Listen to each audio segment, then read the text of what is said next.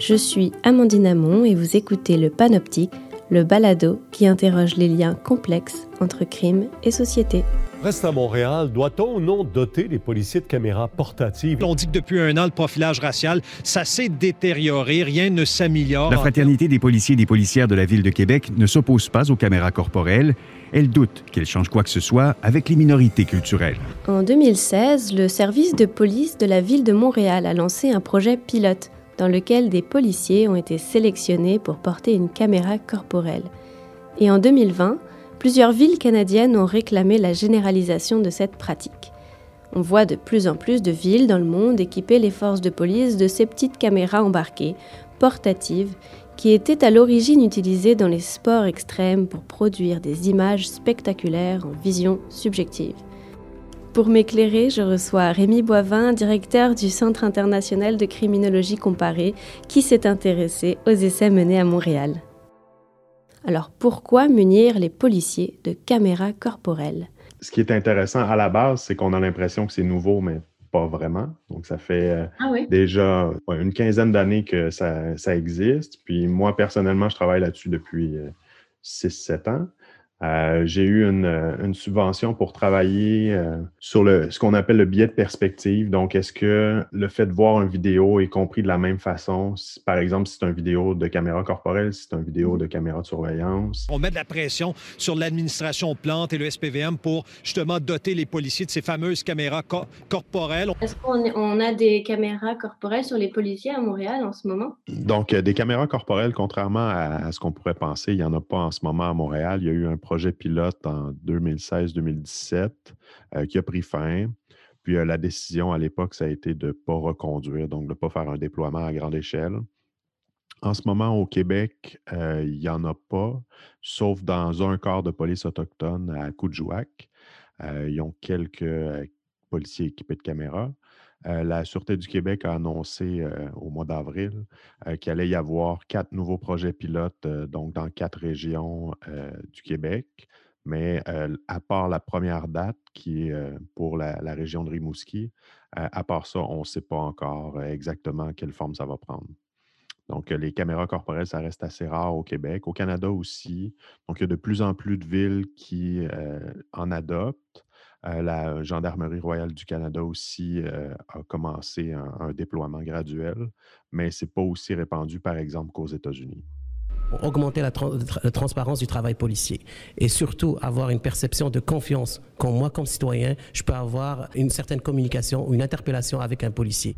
C'est vrai que ça donne, on a l'impression d'en entendre parler euh, de plus en plus, même de surveillance en général, parce qu'on critique de plus en plus les, les interventions policières, quelles sont les raisons euh, d'équiper, pour équiper les policiers avec des caméras, justement? Il peut y avoir des raisons de transparence. Donc, l'idée que le fait de mettre une caméra sur des policiers fait qu'on va avoir accès qu'on va voir le travail policier, ce qui n'est pas tout à fait vrai, en fait, ce qui n'est pas du tout vrai. Et ça, c'est mmh une autre discussion.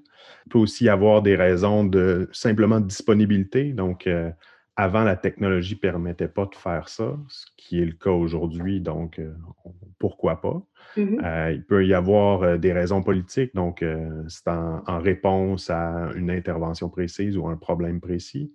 si on demande à, des policiers, par exemple, ben, ils vont nous dire ça, c'est pour faire connaître le point de vue policier. Ça peut aussi être pour avoir des vidéos plus complets. L'idée, c'est, avec une caméra corporelle, c'est que l'enregistrement commence dès le début de l'intervention pour avoir une meilleure idée du contexte, comment s'amener au moment croustillant.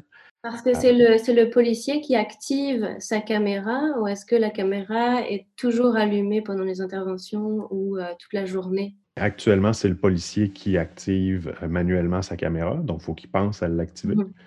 L'activation automatique, ben, il y a plusieurs compagnies qui travaillent là-dessus. La question, c'est de savoir après, on l'active à quel moment? Est-ce qu'on l'active quand la fréquence cardiaque du policier augmente? Est-ce qu'on l'active quand le policier sort de son véhicule, quand il active les gyrophares, quand il reçoit l'appel?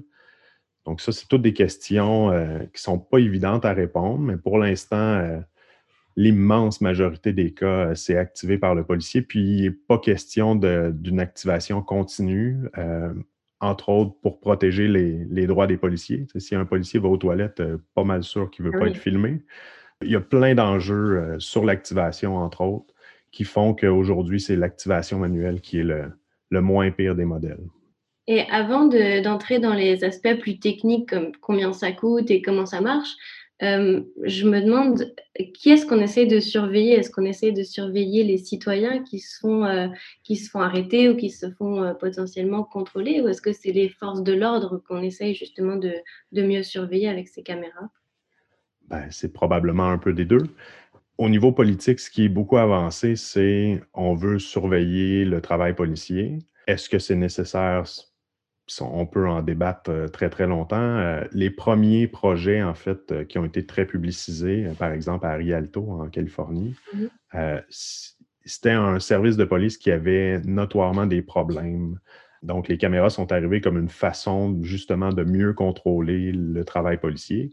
Mais ce qu'on voit dans les travaux plus récents, les études plus récentes, où les caméras ont été implantées dans des organisations qui n'avaient pas des gros problèmes, ben, il n'y a pas eu les effets qu'il y a eu dans les premières études, justement parce que si tu veux réduire la force, puis que la force est déjà à un niveau acceptable, ben, tu ne réduis pas la force euh, avec les caméras. Donc, euh, c'est clair que ça peut jouer. De l'autre côté, on peut vouloir euh, avoir un effet dissuasif, donc mm-hmm. changer le comportement des personnes filmées. Mm. Donc, par exemple, un citoyen qui, a, qui aurait un, comportement X pourrait avoir un comportement différent si c'est qui est filmé. C'est toutes des hypothèses. On ne sait pas exactement l'effet que ça a, mais euh, c'est probablement autant les policiers que les citoyens. Euh, puis c'est dépendamment à qui on s'adresse. Vous dites que c'est des hypothèses, justement, ça me, ça me fait penser à l'efficacité de ces caméras. Est-ce qu'on est capable d'évaluer l'efficacité de, de, ces nouvelles technologies-là ou est-ce que c'est encore trop récent? C'est un peu beaucoup récent. Il se passe pratiquement pas une semaine sans la publication d'une nouvelle étude sur les caméras corporelles. Donc, ah. euh, ce qui est une bonne nouvelle, on est de plus en plus capable de parler de l'efficacité. Par contre, ben, ça a commencé en gros, le, mouvement euh, de masse a commencé autour de 2015, donc ça fait 5-6 ans, ce qui est vraiment pas long dans le domaine de la science. En gros, on ne le sait pas exactement. on est très, très loin d'avoir des, euh, conclusions euh, coulées dans le béton. Comment est-ce qu'on évaluerait cette efficacité-là? Est-ce qu'il y a des critères précis qui existent? Justement, ça dépend des objectifs qu'on recherche. Si ce qu'on veut, c'est euh, ce que les Américains appellent le Big Tree, donc euh, une réduction de l'emploi de la force, une réduction des plaintes contre des policiers. Ça se mesure assez bien, c'est des indicateurs assez clairs, mais c'est des indicateurs dont le niveau est très, très bas à, la base. Donc, euh, l'emploi de la force, c'est pas, pas courant. Avant que les caméras corporelles aient un effet sur l'emploi de la force, ça va prendre soit une étude beaucoup plus longue, soit une étude de très grande échelle donc, c'est un peu difficile d'avoir des, conclusions euh, claires. Euh. Et du côté des policiers, est-ce qu'on sait euh, comment c'est reçu, comment c'est vécu? Est-ce qu'on leur a posé la question? Donc, par exemple, à Montréal, est-ce qu'on sait ce que les policiers pensent de cette nouvelle mesure ou pas? Oui, oui, il y a eu des études. En fait, c'est ça qui est intéressant, c'est qu'il y, a des études qui ont comparé le avant et après avoir eu une caméra. Mmh donc, généralement, le avant, c'est très bien reçu. Euh, donc, enfin, je vais pouvoir euh, donner ma version, puis montrer euh, ce que je vis au quotidien. Le après, ben, il y a un certain désenchantement. Par exemple, au Canada, on n'a pas accès aux enregistrements vidéo avant la fin des procédures judiciaires. La plupart des gens ne le savent pas, puis la plupart des policiers ne le réalisent pas avant d'avoir effectivement une caméra. Mais il y, a vraiment, il y a des études quelques études qui ont porté sur le avant et le après, puis il y a des grosses, grosses différences, là, autant chez les policiers que la population. Vous avez parlé de frustration et de différence entre ce qu'on attendait euh, de cette technologie-là et, ce qu'on a reçu finalement. En fait, qui peut regarder ce qui a été enregistré euh, dans ces caméras-là? C'est déjà décidé. Euh, si l'enregistrement vidéo est considéré comme un élément de preuve, ben, c'est mhm. pas compliqué, c'est à la fin du processus judiciaire, ce qui inclut autant euh, les, procès, par exemple, que les appels. Donc, ça peut être plusieurs années après. Par contre, comme je l'ai dit, si c'est considéré comme un, élément de preuve, ben là, ce n'est pas seulement le policier lui-même, ça va être les procureurs, ça va être euh, juge et jury au, au cas échéant. Donc, au Canada, en ce moment, c'est ça la réalité. Après ça, il ben, faut voir si le contexte juridique va changer, s'il va y avoir des exceptions. Ça dépend, ça dépend du législateur. Le bout où ça dépend de l'organisation policière, jusqu'à maintenant, parce que c'est toujours appelé à changer, c'est est-ce que le policier qui a filmé a accès à son propre enregistrement mm-hmm. vidéo? La crainte, c'est est-ce que ça va influencer les comptes rendus d'intervention? Parce qu'il y a une différence entre ce que nous, on perçoit et ce que la caméra perçoit. Moi, ce que je dis toujours, c'est une caméra, c'est mm-hmm. pas stressé. Donc, euh, ça ne ressent pas l'urgence euh, d'agir. Donc là, la question, c'est de savoir est-ce qu'on y donne accès à la vidéo? Si oui, on y donne accès quand? Donc, est-ce qu'on lui donne accès avant qu'il ait rédigé son rapport, après, euh, dans quel cadre, est-ce qu'il peut visionner à répétition? C'est sûr qu'il ne pourra pas le modifier, ça c'est certain, mais est-ce qu'il peut le visionner à répétition? Euh, est-ce qu'il peut le visionner juste avant son témoignage en cours, par exemple? Ça, ça appartient à l'organisation policière dans la mesure où ce n'est pas prévu par la loi. Donc, si, c'est sûr que si le législateur se met prend des décisions euh, qui vont dans un sens ou dans un autre, ben, les organisations policières vont devoir suivre euh, la loi. Mais pour l'instant, ça dépend des organisations policières. Puis il y a une très, très grande variation d'un endroit à l'autre. J'ai énuméré un certain nombre d'aspects de la réalité policière qui seraient couverts par les travaux de ce comité-là, dont les nouvelles technologies, dont les caméras corporelles. Vous avez dit que c'était euh, encore dans les mains du législateur, que ce n'était pas les, policiers qui décidaient s'ils portaient une caméra oui ou non. C'est une décision politique. Donc, combien ça coûte tout ça? Et puis, euh, comment euh, ça fonctionne pour justement passer de la décision politique à l'installation des caméras? Donc, comment on choisit quel type de caméra on porte?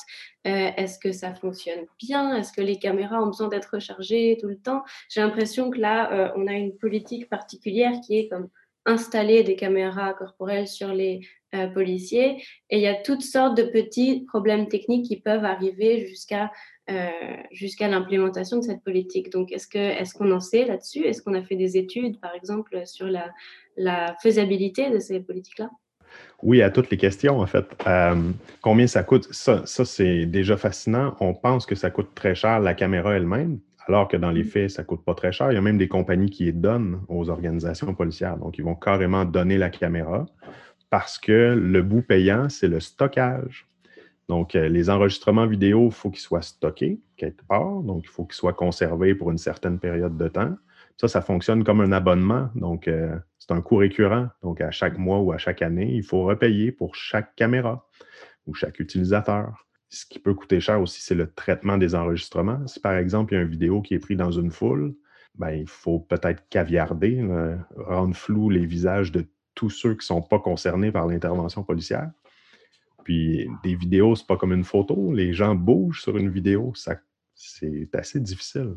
Il y a des logiciels qui permettent de le faire, mais on ne peut pas se permettre d'avoir un taux de succès de 80% par exemple. Il faut avoir 100% Donc, euh, ça, ça, coûte très, très cher. Par exemple, quand euh, il y a eu le projet pilote à Montréal, mmh presque 80-90% des coûts qui étaient des coûts après l'enregistrement. Là, on parlait de plusieurs millions de dollars. Donc, c'est vraiment le stockage et le traitement des enregistrements qui coûte cher, pas la caméra elle-même. J'ai une question qui va paraître un petit peu euh, excessive, mais justement en termes de protection de la vie privée et protection des données personnelles, donc les gens qui sont enregistrés sur ces, euh, ces vidéos-là, est-ce que euh, est-ce qu'elles savent qu'elles sont enregistrées? Et puis, est-ce qu'elles savent où leurs données seront stockées? Est-ce qu'il y a des règles là-dessus? Oui, il y a des, règles très, très, très, très sévères sur ben, justement le stockage. C'était même un enjeu, en fait, au début au, début des caméras corporelles au Canada parce que le, stockage se faisait aux États-Unis, puis la loi ne permettait pas ça. Donc, il fallait que les compagnies trouvent une solution pour que le stockage soit au Canada. Donc, ça, c'est un élément. L'autre élément, c'est que si, par exemple, les caméras veulent avoir un effet dissuasif, il ben, faut que les gens soient au courant du changement de situation. Donc, il faut, faut que tout le monde le sache qu'ils sont filmés. Donc, euh, par exemple, pendant le projet pilote à Montréal, les policiers annonçaient ben, vous êtes présentement filmé. Euh, il y a même des, organisations policières qui mettaient carrément un petit collant sur les policiers qui disait souriez, vous êtes filmé, le, classique. Donc, euh, c'est important à la fois pour protéger les gens, mais aussi pour avoir les effets attendus. Si les gens ne sont pas au courant qu'ils sont filmés, ils ne peuvent pas réagir en fonction de ça. Est-ce que c'est efficace dans tout type d'intervention? J'aurais tendance à penser qu'il y a certaines interventions policières dans lesquelles c'est quand même beaucoup moins utile d'avoir des caméras corporelles avec une vision euh, subjective. Est-ce que, est que le policier pourrait choisir euh, dans quel cas Est-ce qu'il y a une règle qui définit dans quel cas ou quel type d'intervention on les allume? Là, ça dépend des organisations policières. Encore là, si je reprends l'exemple de Montréal, la politique, euh, il y avait une politique très, très stricte sur quand activer, quand désactiver, quand ne pas activer. Euh, puis en blague, il présentait euh, pendant la formation aux policiers un espèce de graphique qui résumait quand l'activer, puis ça couvrait quelque chose comme quatre pages. C'était monstrueux. puis il y a une part d'effet boule de cristal. donc, si, on demande à un policier euh, de filmer quand il pense que ça va dégénérer, on lui demande de lire dans l'avenir, il ne peut pas le savoir. Ma dernière question, euh, Rémi Boin, ce serait euh, est-ce que c'est pas mettre trop de responsabilités sur les policiers que de justement leur faire euh, porter des caméras, ça leur rajoute un élément d'équipement et puis en plus, euh, on leur demande de l'allumer ou de pas l'allumer. Enfin bon, est-ce que ça leur rajoute pas trop de responsabilités pour leurs interventions? Une bonne question. Ça revient à la question de l'activation. Euh, c'est clair. Puis pendant le, le, projet pilote, il y a un policier qui l'a bien mis. Il dit si je roule 160 dans un quartier résidentiel, c'est comme pas ma première priorité d'activer la caméra. L'enjeu, c'est que c'est probablement dans ces situations-là qu'on veut le plus l'enregistrement vidéo. La plupart du temps, on ne veut pas d'enregistrement vidéo quand c'est calme et que ça se passe bien. On veut l'enregistrement vidéo quand c'est plus euh, potentiellement controversé. Donc là, effectivement, ça fait porter pas mal de, de poids aux policiers.